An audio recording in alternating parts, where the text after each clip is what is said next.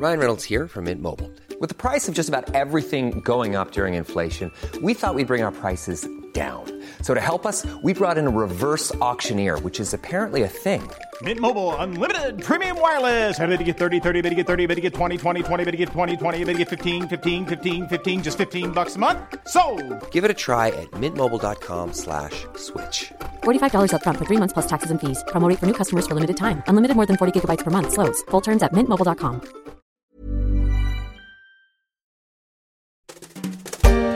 C'est un des points de discorde pour les agriculteurs. La réforme de la PAC, entrée en vigueur il y a un peu plus d'un an, une politique agricole commune plus verte, plus respectueuse de la biodiversité et incitative avec son système d'éco-régime. Cette nouvelle PAC conditionne notamment les paiements des aides européennes à la réalisation de critères environnementaux, avec leur lot de contrôles et de contraintes dénoncées aujourd'hui dans les campagnes.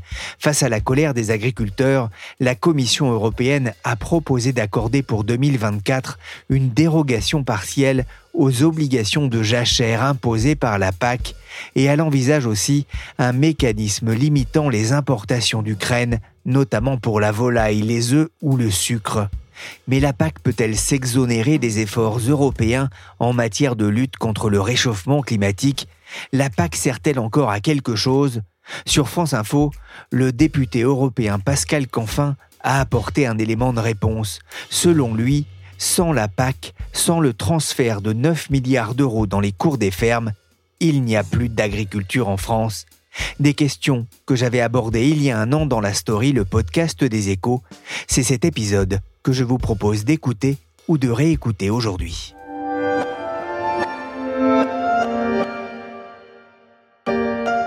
Moi, c'est Marine, euh, 34 ans, agricultrice et maman de deux enfants. On est installé en GEC avec Michel depuis le 1er janvier 2018 et on a une exploitation en zone de montagne, mais on a 80 vaches salaires conduites en race pure. Au Salon de l'Agriculture à la porte de Versailles à Paris, les yeux des badauds ne chercheront sans doute pas Marine, mais la vache qu'elle accompagnera cette année. Elle s'appelle Ovalie, une salers égérie du Salon 2023, une bonne marcheuse, docile et ayant bon caractère selon ses propriétaires. Elle sera visible au hall 1 du salon du 25 février au 5 mars. Et quoi de mieux qu'une vache prénommée Ovalie pour vous parler de la mise à jour de la PAC.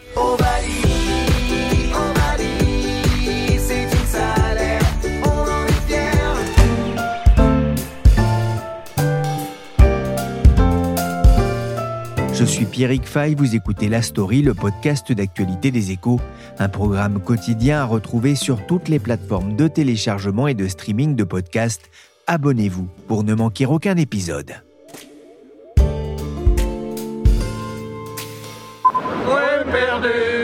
Allez les gars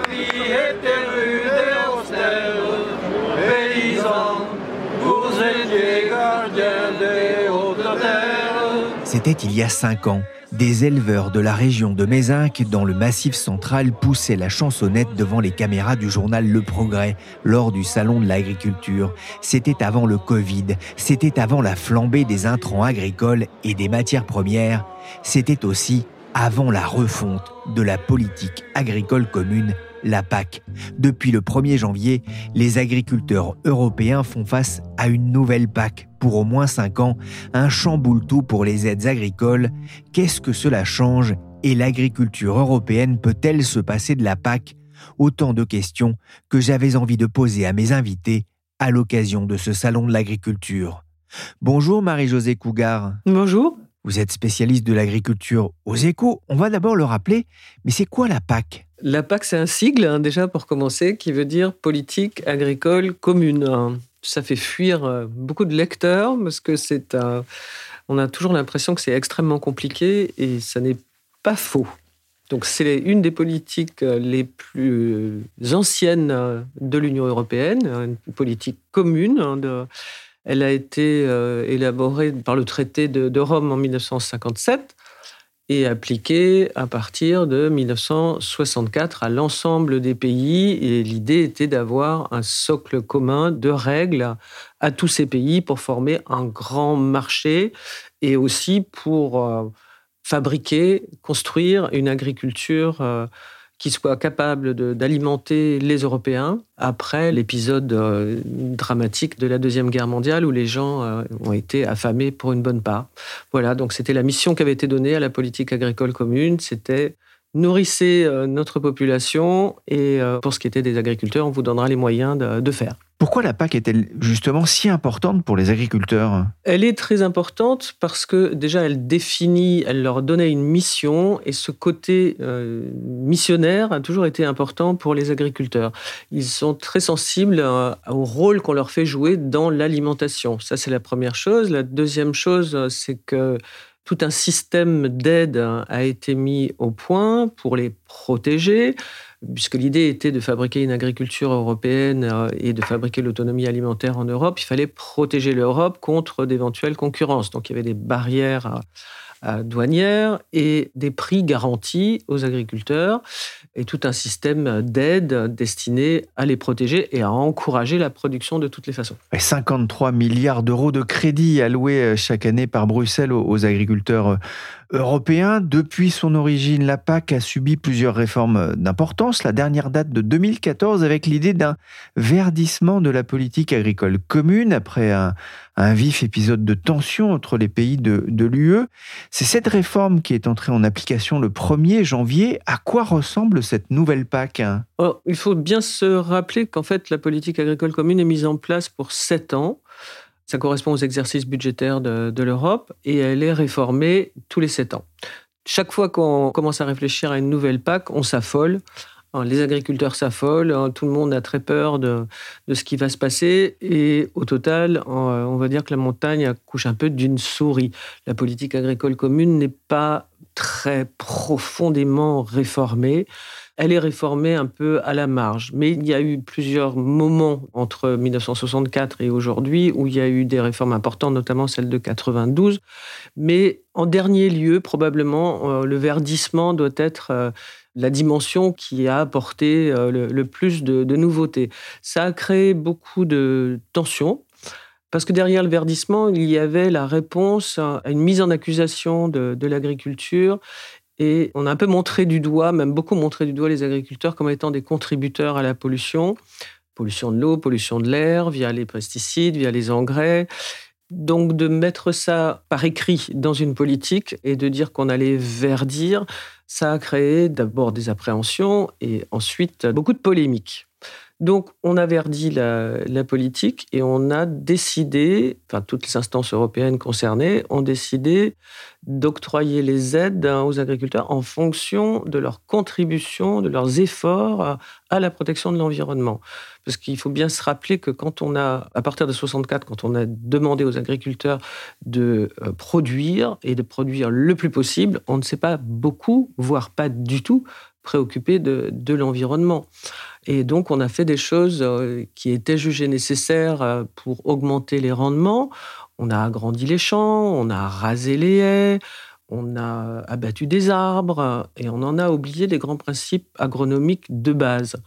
Tout ça a contribué à certaines pollutions incontestables. Donc aujourd'hui, on a entrepris de revenir en arrière là-dessus et aujourd'hui, et depuis plusieurs années, il y a des aides donc dans la politique agricole commune pour replanter des haies, pour euh, ne pas laisser des sols euh, nus euh, pendant l'hiver, parce que si on, laisse des sols nus lorsqu'il pleut, il y a un phénomène de ruissellement qui éventuellement peut emporter des, des, engrais ou des pesticides qui resteraient. Et voilà, c'est ça l'idée. L'éco-régime, hein, ces aides conditionnées à des pratiques agronomiques favorables au climat et à l'environnement, c'est l'une des nouveautés de la PAC 2023. Mais la réforme donne aussi un peu plus d'autonomie aux pays dans l'élaboration de leur politique agricole. C'était réclamé par euh, certains pays comme l'Irlande ou la Pologne. Quel est le plan de la France, Marie-Josée? C'est la première fois dans l'histoire de la politique agricole commune qu'on demande à chaque pays euh, d'élaborer son propre plan stratégique nationale. C'est quand même un peu curieux parce que on parle de politique agricole commune et on demande à chaque pays de faire son plan national. Donc on a abouti à partir de cette nouvelle PAC appliquée euh, depuis janvier à une juxtaposition de 27 politiques un peu différentes. Et la France, elle, a consulté toutes les personnes concernées, on va dire les agriculteurs, les forestiers, les ruraux, pendant des mois.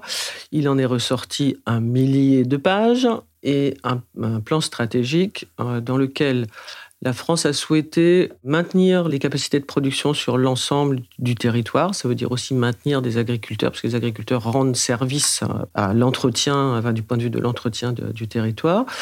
Ça, c'était un, des points. L'autre point était d'encourager la contribution à la protection de l'environnement, de, pousser euh, les conversions à l'agriculture bio. D'ailleurs, la copie française a été retoquée par la Commission européenne qui a trouvé que la France n'encourageait pas suffisamment, hein, de façon sonnante et trébuchante, l'agriculture bio. Et donc, il a fallu que Paris, on va dire que le gouvernement, revoie un peu sa copie dans, ce sens hein, et rajoute des crédits à l'encouragement bio. Une PAC plus verte avec un système d'éco-régime, par exemple, mais c'est toujours aussi complexe, semble-t-il. Comment ce plan est-il accueilli dans les campagnes? C'est très complexe. Tous les agriculteurs euh, peuvent en témoigner. Une bonne partie de leur temps est consacrée, par exemple, à faire leur déclaration de production et à envoyer un dossier à la Commission européenne pour obtenir des aides. Donc c'est très compliqué parce que comme il y a beaucoup d'argent en jeu, il ne faut pas se tromper, parce qu'ils seront contrôlés. Il ne faut pas penser qu'on peut solliciter des, aides publiques de cette importance sans euh, faire très attention à ce qu'on dit et sans faire ce qu'on prétend. Il va y avoir des, perdants et des, gagnants avec cette nouvelle euh, politique agricole commune? Oui, probablement. Les gens qui ont regardé ça de très très près disent que les éleveurs, probablement, et les éleveurs de bovins en particulier, vont y perdre, vont perdre une partie de leurs aides. C'est l'hymne de nos campagnes, de nos rivières, de nos montagnes, de la vie manne, du monde animal. Crie le bien fort, des corps de vos carrés. Plus de verre dans les campagnes avec des mesures telles que les bandes enherbées le long des cours d'eau, le maintien des prairies permanentes. Il y aura des soutiens accrus pour ceux qui diversifient leur culture afin de ne pas épuiser la terre. Et le renoncement aux pesticides sera aussi récompensé.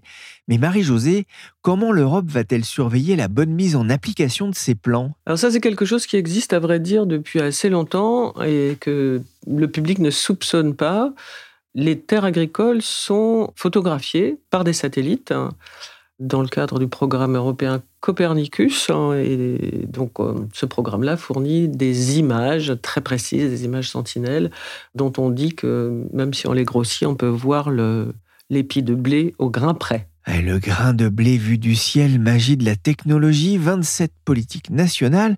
Peut-on encore parler d'une politique commune? Le cadre, le nom reste, hein. les principes, les grands principes restent, mais c'est vrai qu'on est entré dans une, phase très nouvelle dans la mesure où chaque pays a sa propre interprétation et ses propres euh, contraintes. Hein. et la France est toujours très très forte en matière de contraintes.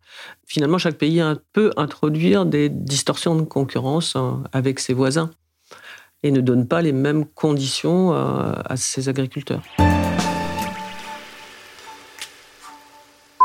Mes petits cocos de l'éco préférés. Aujourd'hui, j'ai mis ma jolie veste verte parce qu'on va parler nature et écologie.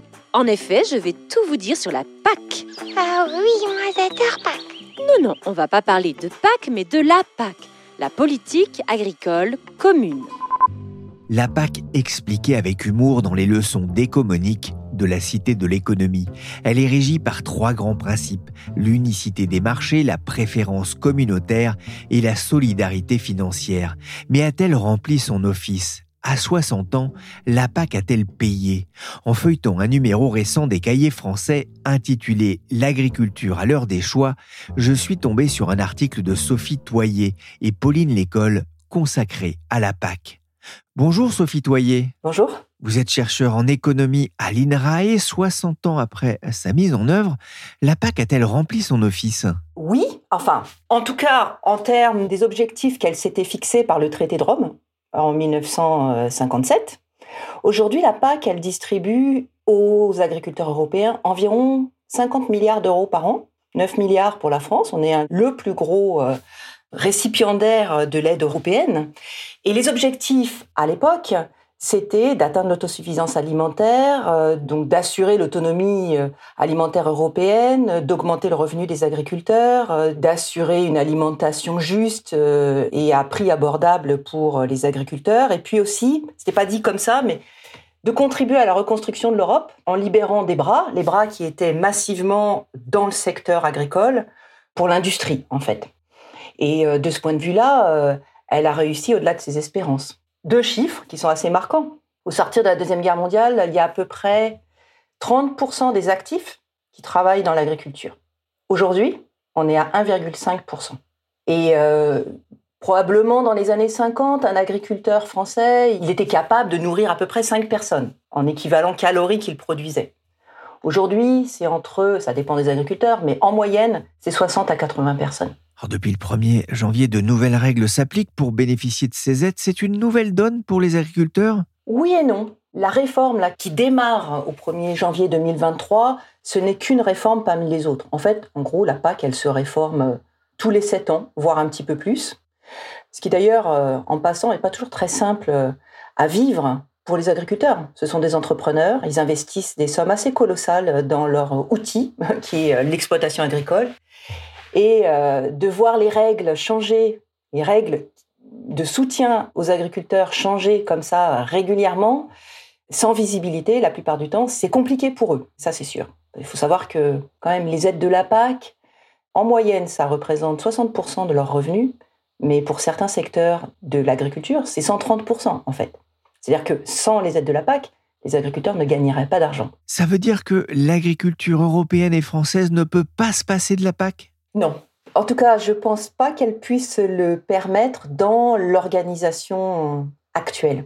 Comme je vous l'ai dit, euh, les soutiens de la PAC aujourd'hui, c'est en moyenne 60% euh, des revenus euh, des agriculteurs français, par exemple. Donc si demain on décide d'arrêter la PAC, c'est tout un pan de l'agriculture européenne et française qui s'écroule. Donc c'est la sortie du secteur de la grande majorité des exploitations agricoles et une restructuration massive, mais très très douloureuse, probablement qui irait euh, vers des exploitations beaucoup plus euh, productives, euh, industrielles presque, les seules qui seraient à même de survivre dans la concurrence actuelle. Donc on pourrait imaginer de se passer de la PAC si on changeait complètement la façon dont on est inséré aujourd'hui dans le marché mondial des produits agricoles et alimentaires. Par exemple, si on refermait les frontières de l'Union européenne et si on décidait ainsi de se protéger de la concurrence extérieure. Concurrence qui elle-même, pour une grande part, est aussi très subventionnée. Voilà. Donc, on pourrait le faire. Alors, un exemple intéressant, c'est celui euh, des Britanniques, puisqu'ils sont sortis euh, de l'Union européenne. Bon, et une des raisons d'ailleurs pour laquelle ils sont sortis, c'est qu'ils n'appréciaient pas du tout euh, la PAC et qu'ils prétendaient vouloir faire mieux avec une politique agricole nationale.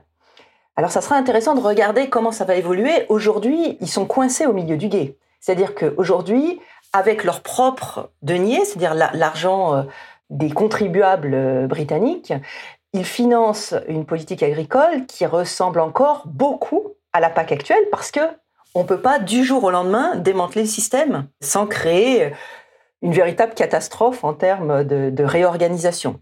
Maintenant, j'ai été regarder un petit peu, ils cherchent à euh, évoluer vers un système différent, mais qui sera encore euh, assez fortement subventionné d'une autre manière que la PAC. Sans ces subventions, en fait, les, prix s'envoleraient encore plus. C'est tout à fait exact. C'est-à-dire qu'on pourrait imaginer euh, de supprimer la PAC, comme je vous l'ai dit, probablement à condition de se protéger de la concurrence extérieure, donc de remettre des barrières euh, aux frontières, mais qu'aujourd'hui on n'a pas le droit de faire dans le cadre des accords qui nous lient à l'Organisation mondiale du commerce, et puis aussi à condition que les ménages européens acceptent de dédier une bien plus grosse part de leur budget à l'alimentation. Voilà. Or aujourd'hui, c'est pas le cas.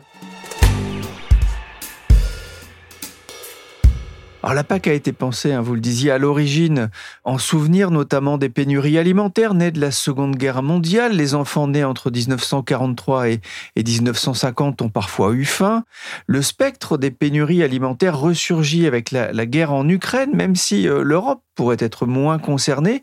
On est aujourd'hui, vous le dites, dans une logique de produire mieux, plus vertement, et pas de produire plus. Est-ce que ce n'est pas un tort? Non, personnellement, je pense pas. Je pense que euh, aujourd'hui, dans le monde, on produit plus euh, que ce dont on a besoin. Le problème, c'est le prix des denrées alimentaires. Bon, c'est sûr que euh, la guerre en Ukraine a, créé un choc sur les marchés mondiaux des produits agricoles et, et fait monter de manière, je dirais presque conjoncturelle en fait, les prix, mais pas euh, de manière euh, très structurelle en fait. Voilà.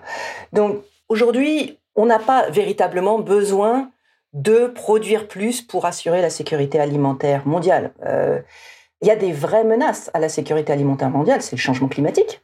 C'est clair, et ça va arriver assez vite, mais pas la guerre en Ukraine. Et c'est vrai qu'il y a eu une petite euh, disposition réglementaire là, qui a été mise en place euh, l'année dernière au moment euh, de ce choc de prix, où l'Europe a renoncé provisoirement sur deux ans à l'obligation de jachère de 3% des terres arables, qui avait été mise en œuvre, imposée par la PAC, pour justement améliorer le bilan environnemental de l'activité agricole. Parce qu'une terre en jachère, ça permet un petit peu de verdir l'activité agricole.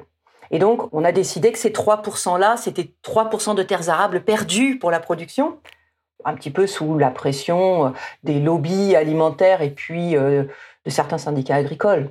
Mais euh, ça n'a pas d'impact. Il y a un mal-être aujourd'hui des agriculteurs à qui l'on demande de nourrir la population sans que ça coûte cher tout en préservant la planète, des injonctions qui semblent parfois contradictoires à l'image de ce qui se passe pour les producteurs de betteraves. Oui, c'est vrai. je pense que les, la profession agricole euh, en souffre beaucoup. Elle a d'ailleurs même inventé ce mot de agribashing. Vous avez peut-être entendu parler de ça, hein, euh, le fait qu'on dénonce euh, les agriculteurs comme source de tous nos maux et d'un certain nombre de problèmes, d'un certain nombre de problèmes environnementaux. Et ils ont raison de dire que on leur a beaucoup demandé dans le passé on leur a envoyé des signaux, on les a beaucoup incités à produire davantage, à augmenter leur productivité, et donc à utiliser plus d'engrais, plus de pesticides, etc. Et aujourd'hui, on leur demande de faire l'inverse, sans pour autant leur donner tous les moyens d'accomplir cette transition-là. Donc euh, c'est sûr que c'est compliqué pour eux. Après, quand vous regardez dans les faits, bon là je parle des agriculteurs en général, mais en fait il y a différents types d'agriculteurs. Il y en a qui euh, souhaitent revenir à un autre modèle agricole. Par exemple, euh, ceux qui se revendiquent de l'agriculture paysanne, par exemple, qui finalement disent il faut repenser notre système agricole en se servant davantage des services écosystémiques, en protégeant les sols, en protégeant les ressources, et en produisant plutôt pour euh, les populations locales, en fait en relocalisant l'agriculture. Et puis, vous avez d'autres agriculteurs qui sont sur un mode plus productiviste, plus industriel d'ailleurs, souvent sur des filières longues, exportatrices, et qui, eux, défendent la vision d'une agriculture européenne nourricière du monde, finalement. Et euh, la question euh, pour la société, puis pour les décideurs publics, c'est de voir comment on réconcilie ces deux modèles. Je ne suis pas sûre qu'on puisse décider qu'on choisit l'un ou l'autre. Peut-être il faut les faire coexister et aider ceux qui sont euh, dans les modèles qui ont le plus d'impact négatif sur l'environnement à limiter au maximum euh, l'impact qu'ils ont, parce que cet impact-là, qui est aussi le nôtre, qui est aussi celui des consommateurs en fait. Hein. On dit toujours l'impact des agriculteurs, mais en fait, quand on choisit de consommer un produit issu de cette agriculture euh, très productiviste ou industrielle, quelque part, on est aussi responsable que l'agriculteur qui a fait croître le blé de la pollution et donc aussi des coûts induits par cette pollution sur notre santé, euh, euh, sur la biodiversité et sur notre environnement. Merci Sophie Toyer, chercheur en économie à l'INRAE, que l'on peut retrouver sur Internet sur le site CAPEY, C-A-P-E-Y-E, -E, un site pour tout savoir sur la PAC. Et merci à Marie-Josée Cougar, journaliste aux échos. Je vous donne rendez-vous très vite pour parler d'un autre sujet lié à l'agriculture. On parlera des bœufs qui sont de moins en moins nombreux. Cet épisode de la story a été réalisé par Willy Gann, chargé de production et d'édition Michel Varnet.